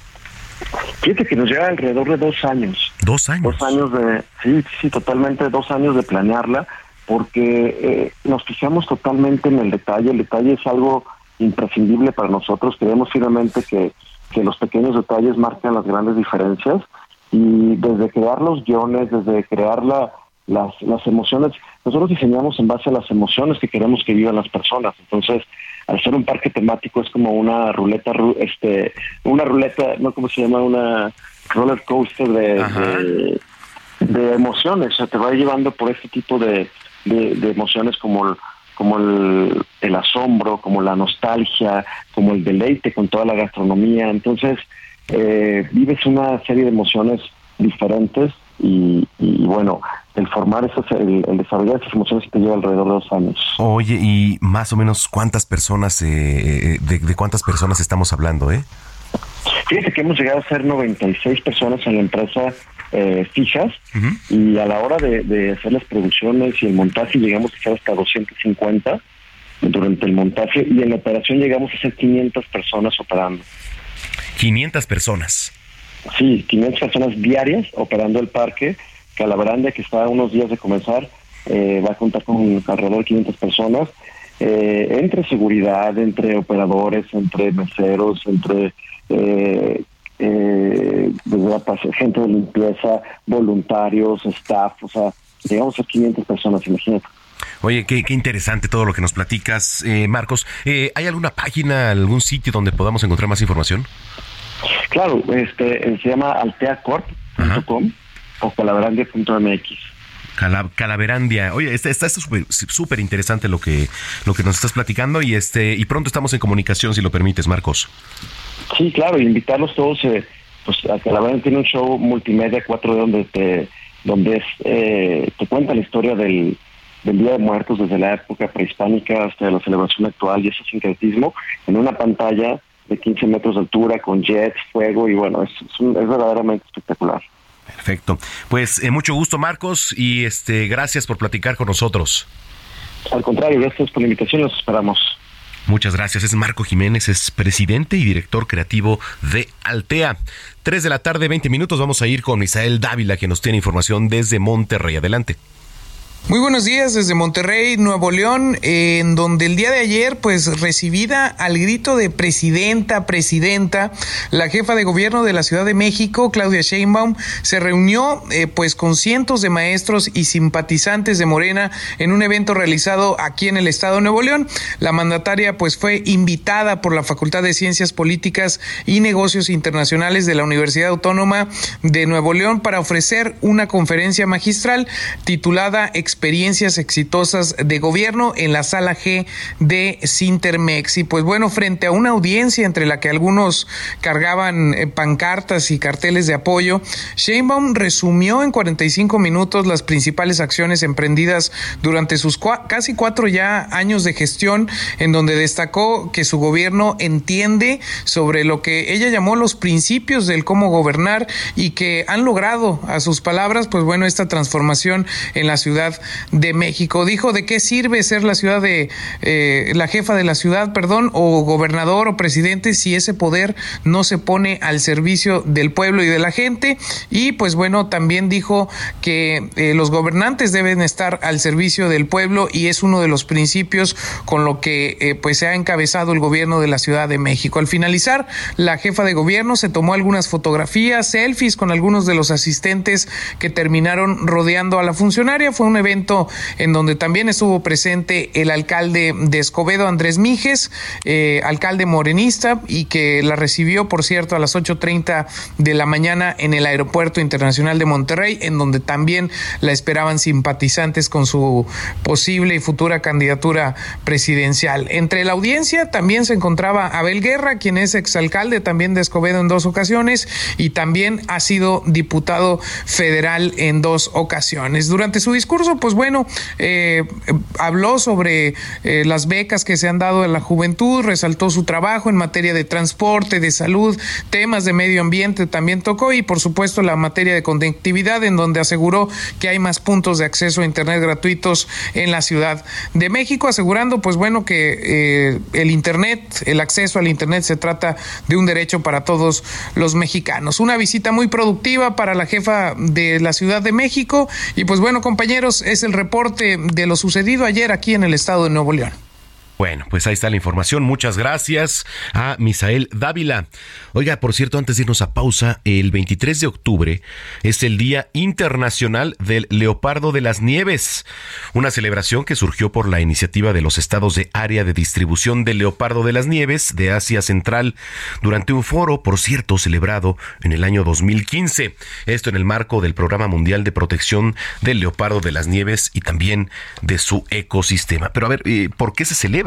Un día dedicado al leopardo de las nieves. Bueno, pues esta especie ha sufrido una declive del 20% en las últimas dos décadas, razón por la cual se han promovido acciones orientadas a su conservación y su preservación. El leopardo de las nieves es un mamífero carnívoro. Se encuentra ubicado geográficamente, digamos, en Uzbekistán, Mongolia y también la zona occidental de China. Bueno, vamos a la última pausa aquí en este espacio y le platico antes, la británica Adele lanzó un día como hoy uno de sus más grandes éxitos. Estamos hablando de Hello, canción que bueno, pues este batiría varios récords. Uno de ellos es el tener más reproducciones en menos de 24 horas con un total de 27.7 millones. Estamos escuchando Hello de Adele.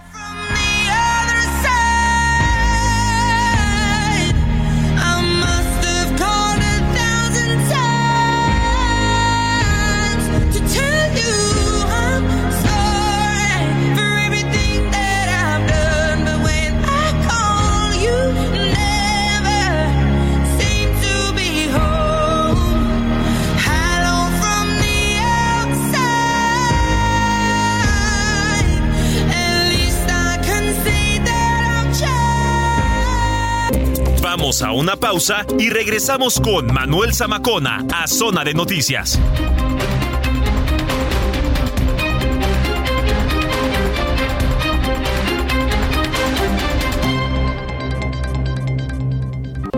Ya estamos de regreso en Zona de Noticias con Manuel Zamacona por el Heraldo Radio.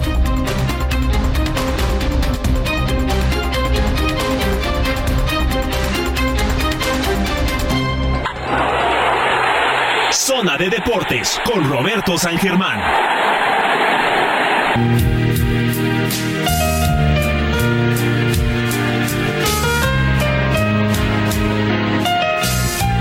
Roberto San Germán, ¿cómo estás? Qué gusto. ¿Qué pasó, mi querido Manuel Zamacona? Buenas tardes y buenas tardes a toda la gente que nos sintoniza. Pues aquí estamos para hablar de los deportes y del fracasotote de ayer del América, amigo. Lo volvió a hacer, ¿eh? Lo volvió a hacer, lo volvieron a hacer pueden que terminar en primer lugar, pueden romper récords, pero no saben jugar las finales, las liguillas, se las aplicaron ayer. Los errores de Ochoa en el primer partido y de Lara le costó a la América la eliminación de ayer. Te voy a decir algo, si América quiere ser campeón, Ochoa no puede ser su portero, ¿eh? Ya lo demostraron. Cuando tuvieron a Marchesín fueron campeones, amigo.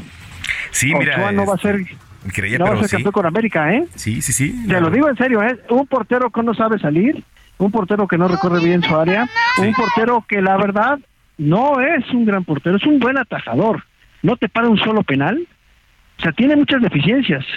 Sí, ha tenido suerte, podemos decir, se ha, el equipo ha hecho bien las cosas en algunos momentos, pero el primer gol contra Toluca es culpa de él, ¿no?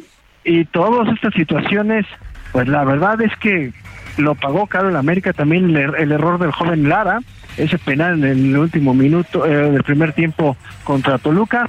Y no pudo América ayer, ¿eh? Todo el mundo dice, no es que le puso un baile a Briz, perdónenme, no le puso un baile a Briz al Tano Ortiz. El Tano Ortiz trató de descifrar, eran 10 dentro del área, era complicado, y a América le faltaron recursos. Tuvo una de Brian Rodríguez, luego el, la falla de el gol de Henry Martin que le quitaron, no, por fuera del lugar, bien marcado por el VAR. Y bueno, pues estas situaciones se dan yo nada más te quiero decir algo, ¿eh? La era de Santiago Baños, la palabra en la era de Santiago Baños se llama fracaso. Híjole. Fracaso. Sí. Totalmente, ¿eh? Porque no trae, el América no trae mal equipo, no trae mal equipo. No, a ver, amigo, no trae mal equipo, terminaste de superlíder, la mejor diferencia. O sea, a ver, lo que hizo el Tan Ortiz con esa defensa, amigo, mis respetos, ¿eh? Y se tienen que ir varios, ¿eh? No nada más se tiene que ir este Ochoa Baños, ¿no? En la directiva, se tienen que ir varios. Ya terminó Bruno Valdés, Roger Martínez nos queda mucho a deber. No, sí, metió un gol contra el Puebla. Pero de ahí a eso, hay que sacar a defensas. América le urgen laterales, amigo. Emilio Lara empezó bien el torneo, se fue desinflando, ayer lo demostró también, ¿no? Creo que América tiene que tomar, sí, algunas cuestiones, qué va a hacer con Aquino, qué va a hacer con Sánchez, y pues ir a buscar jugadores, ¿eh? Porque la verdad, la época de Santiago Baños en el América, la palabra se llama fracaso.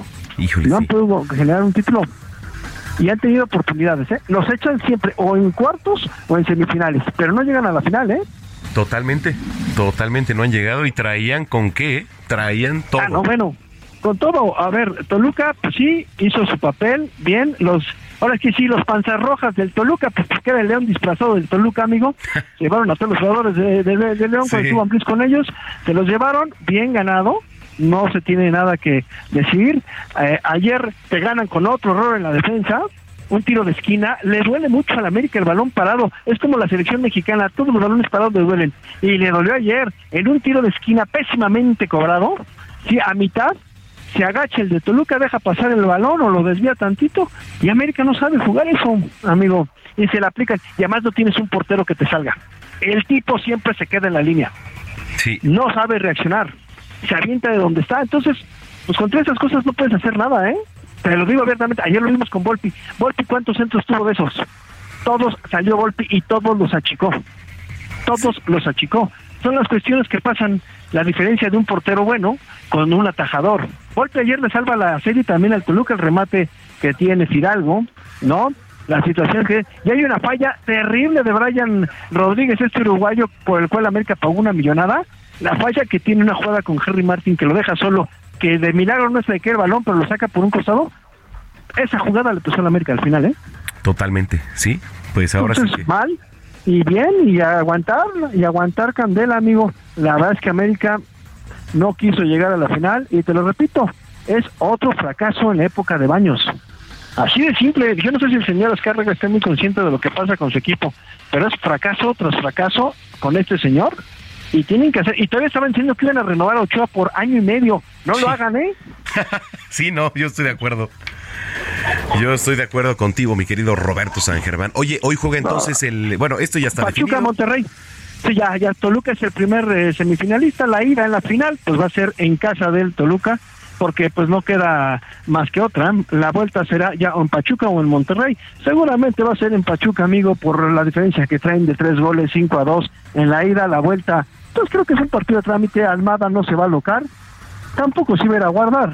Y, y Monterrey se tiene que abrir desde el minuto uno, entonces, mira, con jugándole tranquilo, esperando el contragolpe, seguramente le van a clavar otro gol a Monterrey, ¿eh?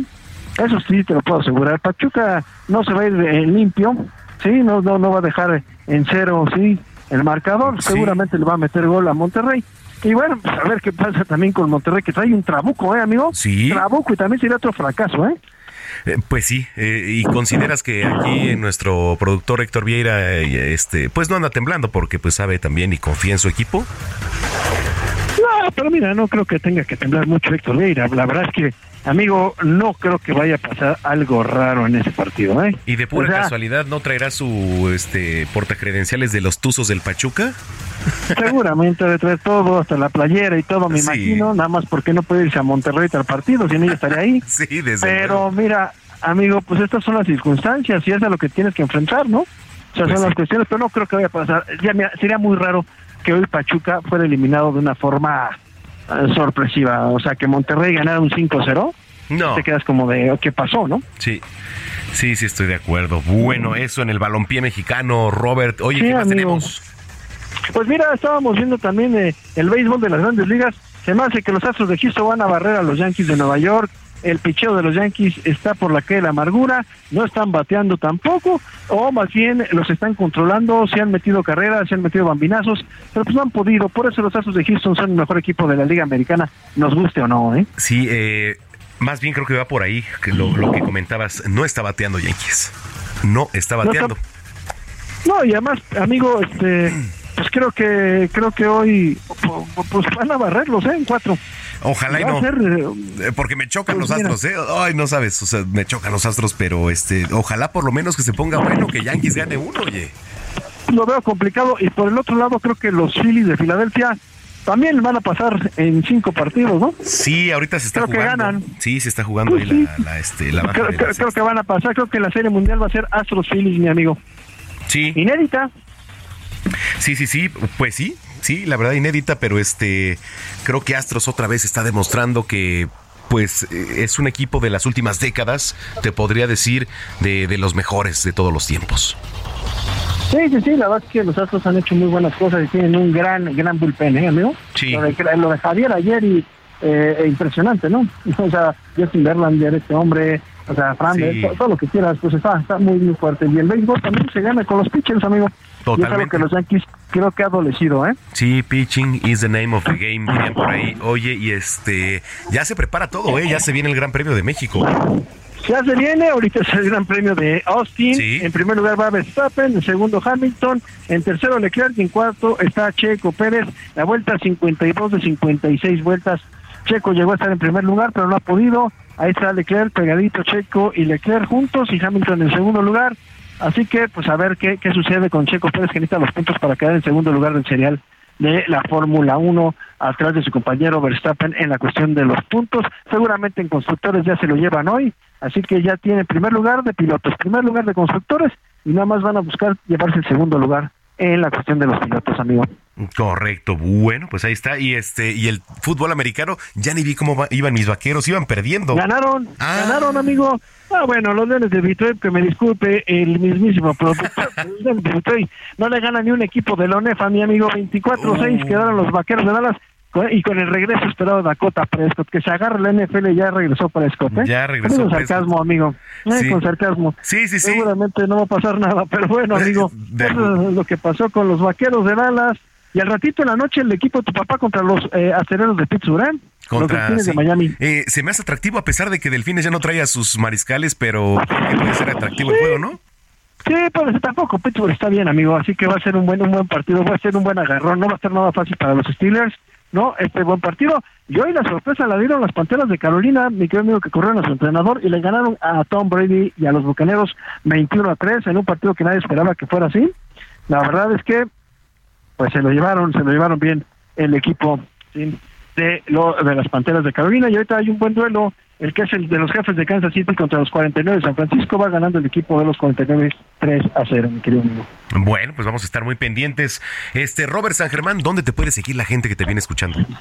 Mira, pueden encontrar en Twitter en arroba R San Germán, ahí estamos, amigo. Perfecto. Te mando un abrazo. Buena semana, Robert. Estamos en contacto. Igualmente, igualmente, señor, cuídate mucho. Gracias. Y saludos a todos. Buena tarde. Muy buena tarde, Roberto San Germán, aquí en Zona de Noticias, cuando son las 3 de la tarde con 41 minutos. Salud con el doctor Manuel Lavariega.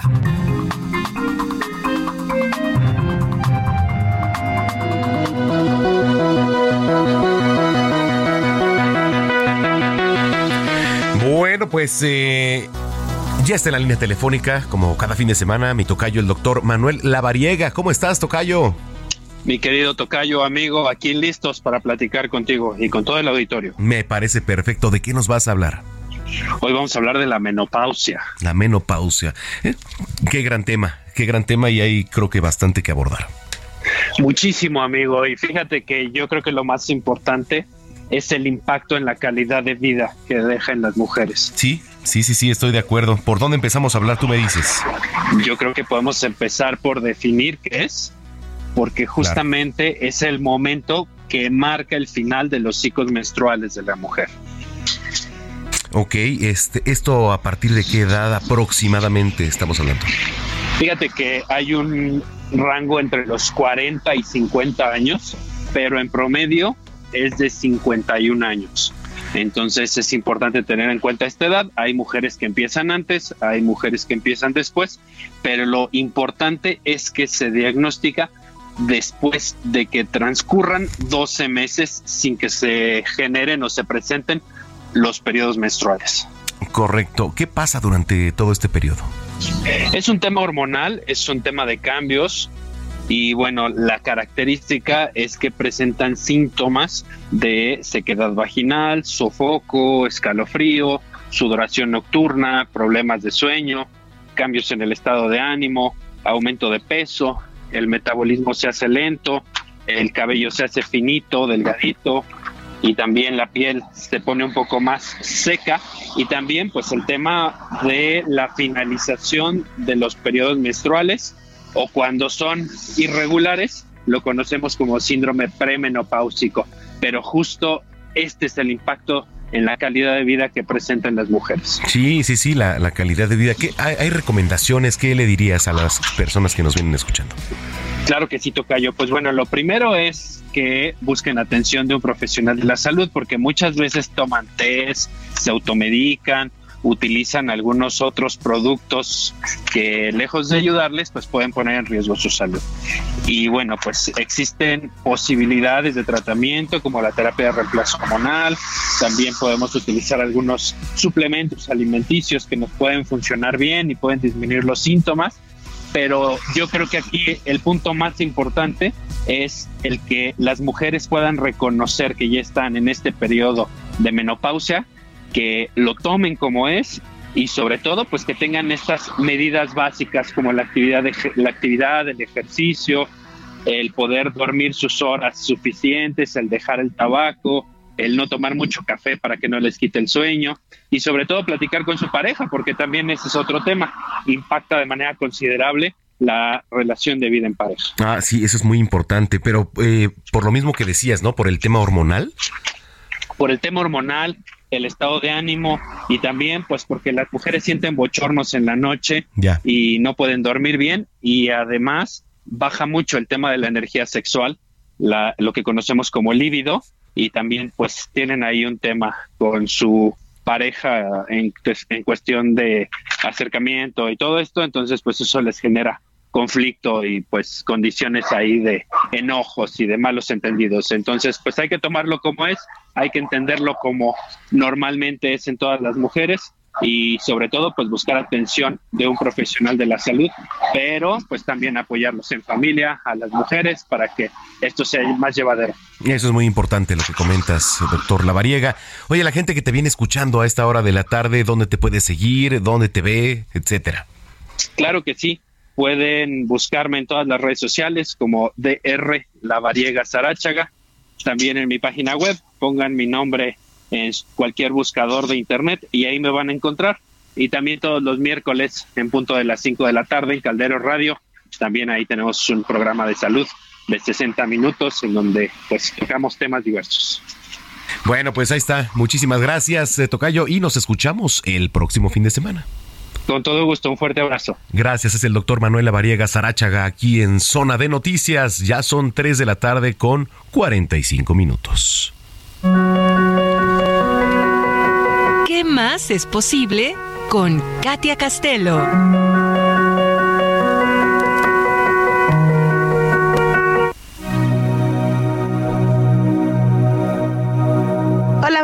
¿Cómo estás? Qué gusto saludarte. Feliz domingo a todos. Hoy vamos a platicar de un tema sumamente interesante que seguramente a todos en algún momento nos ha pasado. Y me refiero a la sincronicidad.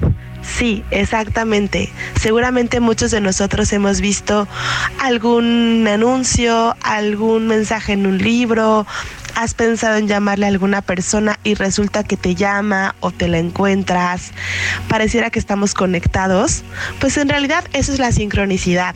Más allá de una simple casualidad, hay quien afirma, como Carl Jung, que la sincronicidad viene justo de todo esto que tenemos como conexión con el medio ambiente y conexión con otras personas. Entonces, si pusiéramos mucha más atención a todo lo que sucede en nuestra vida, a todas las señales que se van presentando, realmente tendríamos como las respuestas a muchas de las preguntas que nos hemos hecho. Hoy los quiero invitar a que estén muy atentos a cada cosa que ven que de repente no le ponemos mucha importancia, pero que en realidad trae un gran mensaje. Cada uno lo podrá interpretar como mejor le convenga, pero es importante estar presentes. Cuando estamos presentes realmente podemos recibir todas las señales que el universo, la vida, Dios, como quieran llamarlo, nos están mandando a cada momento. Es recomendable escribirlo tener un diario en donde puedas escribir qué te sucedió hoy, qué sincronicidad hubo, pensaste en alguien que de repente te llamó, viste un mensaje en un libro que estabas esperando hace mucho tiempo. Cuando reconocemos que hay señales que se están mostrando en nuestra vida para darnos respuestas, nos volvemos mucho más conscientes de que no estamos solos, de que todo el tiempo estamos conectados con los demás y podemos de esa forma pues fluir más ante la vida. Así que el mensaje para hoy es no es casualidad, es sincronicidad. ¿Qué sincronicidad ha pasado hoy en tu día que no has reconocido? ¿Qué sincronicidades se presentaron para que hoy estés en el lugar en donde estás? En el trabajo que tienes, la familia que has elegido, las amistades tienes también.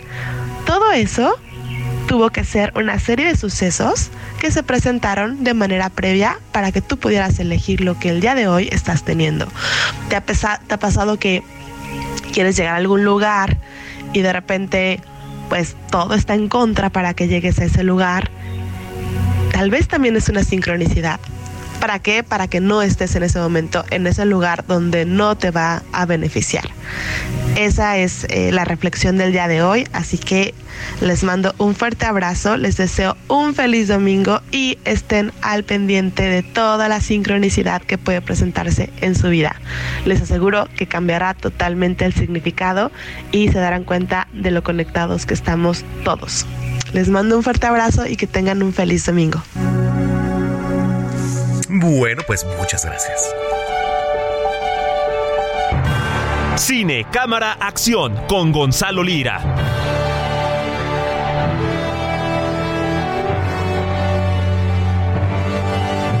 ¿Cómo estás, mi estimado Gonzalo Lira, el zar del cine? ¿Cómo estás? Muy bien, Manuel. Justo, justo eh, recién aterrizadito. Bueno, no aterrizadito porque no volé, ¿verdad? Llegué, llegué por tierra, pero ya en el Festival de Cine de Morelia. Ah. Eh, ya la próxima semana yo creo que podremos hacer un buen resumen. Eh, te puedo contar que ayer ya se presentó la nueva película de Alejandro González Iñárritu, eh, Bardo, que me parece que esta semana se estrena en algunas salas de cine, ya este fin de semana, bueno, el próximo, y que eventualmente en noviembre llegará también a Netflix, que es una producción de Netflix eh, otro cineasta mexicano después de Ahí está en Roma, y también acá se va a presentar eh, Pinocho de Guillermo del Toro, otra producción de Netflix, o sea que sí hay mucho eh, cine mexicano ya al cual esta plataforma volvió a ver, y pues bueno, el festival de cine ya les contaré, apenas vamos, hemos visto unas cuatro o cinco películas en estos dos días, pero justo justo en la cartelera este fin de semana está como completamente la antítesis de, un festival de cine porque llegó La Roca con esta película Black Adam, este superhéroe eh, que era muy esperada su versión cinematográfica eh, y la verdad es que valió la pena esperar porque por platicar con, con Dwayne Johnson, La Roca. ¿Y qué te parece si precisamente escuchamos que lo que me contó eh, sobre esta película, pero en particular sobre eh, pues, por qué eh, fijarse en este personaje que no es tal cual un héroe, es un antihéroe que justifica hacer el mal con tal de conseguir el bien. Él dice, yo puedo matar, ¿por qué? Porque lo hago por el bien. Entonces, parece ser que la roca entra en terrenos un poquito más espinosos y más oscuros de los que habíamos visto en su carrera. Vamos a escuchar de qué manera él que Black Adam es parte, eh, pues también de quién es. That's a great question. You're, you're absolutely right. You know, DC is the institution. It has been around for a very, very long time. And they've made a lot of successful movies and they've made a lot of good moves. Um, but with Black Adam, we wanted to we wanted to disrupt the DC universe and we wanted to grow and build out the DC universe, but also we wanted to create a new era. What that new era is now, I've been saying that in social media, and it sounds cool to say, and oh, what's the new era? Is a new thing with Black Adam. Well, yes, new era in terms of we're introducing a character from the DC pantheon that the world had not known. Now, comic book fans know who Black Adam is also introducing the JSA. For the first time to the world. So, in that respect, we're introducing a new era. But the main era that. Pay de rito. Mira, lo que, lo que, lo que decía Dwayne Johnson es que precisamente para él Black Adam representa una nueva era, tanto dentro del universo de DC, de los cómics, como dentro de su propia carrera, y que esa nueva era responde a la de escuchar a los fans. Eh, él me contó una anécdota que eh, es, bien conocida. Eh, alguna vez durante una entrevista le preguntaron si haría una película de superhéroes y a quién le gustaría hacer. él dijo que le gustaría hacer a Black Adam, pero que lo sometería a votación. Y sometió a votación y sus mismos fans llegaron a la conclusión de que tenía que ser él. y precisamente él considera que este personaje le permite explorar otros lugares que son un poco menos amables de los que le habíamos conocido, pero pues también mostrar como esa dualidad de hasta dónde es uno capaz de llegar con tal de hacer el bien. Eh, la película ya está en la, en la sala de cine, no sé si ya te lanzaste a verla, pero seguramente será un taquillazazazo sí. y ya platicaremos cuando la gente la haya visto para metérselas a perder de qué nos pareció. Me parece perfecto. Y justo terminaste porque nos vamos, Gonzalo. Eh, antes de irnos, cuéntale a la gente dónde te, siguen en redes sociales. Claro que sí, estoy en todas las redes como arroba m y vamos a estar haciendo la cobertura justo del Festival de Morelia, desde acá, vamos a estar en las noticias de la mañana, en Heraldo Televisión y en esta mañana enlazándonos todos los días. ¿Me traes algo, por favor? Claro que sí. Te mando un abrazo, Gonzalo. Gracias, es Gonzalo Lira en Zona de Noticias. Nos vamos, señoras y señores, muchísimas gracias. Gracias a todos ustedes por su preferencia, por la compañía. Yo soy Manuel Zamacona, me pueden seguir en arroba Zamacona al aire. Que tengan excelentes semanas, si están comiendo buen provecho, pásenla bien. Y hasta entonces.